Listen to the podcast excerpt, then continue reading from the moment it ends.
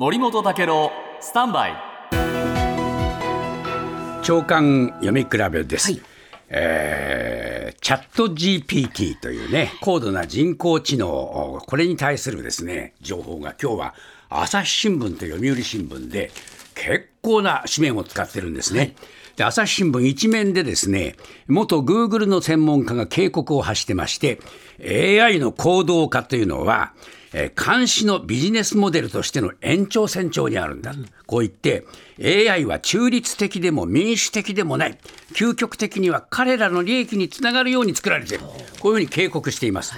でこの専門家はですね朝日の6面でも詳しくこの話を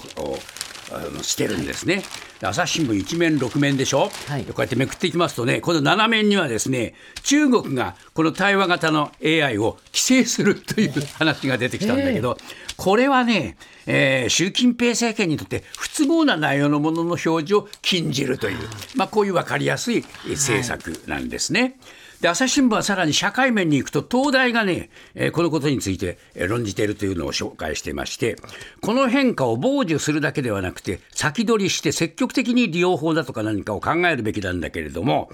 ただし、えーこのチャット GTP は嘘が含まれている可能性もあると指摘して非常に話し上手な知ったかぶりの人間と話してるみたいになっちゃうってはい 面白い表現使ってます。で読売新聞は一面でですね西村さんがあの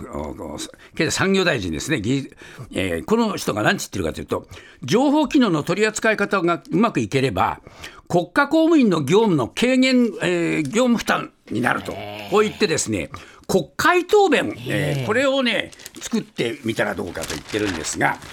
まあこんなね、みんな心配してる時にね、機械と人間の攻防で機械に国会答弁任せるというのはね、いかにも能天気な話なんじゃないか。負けですよ、人間の。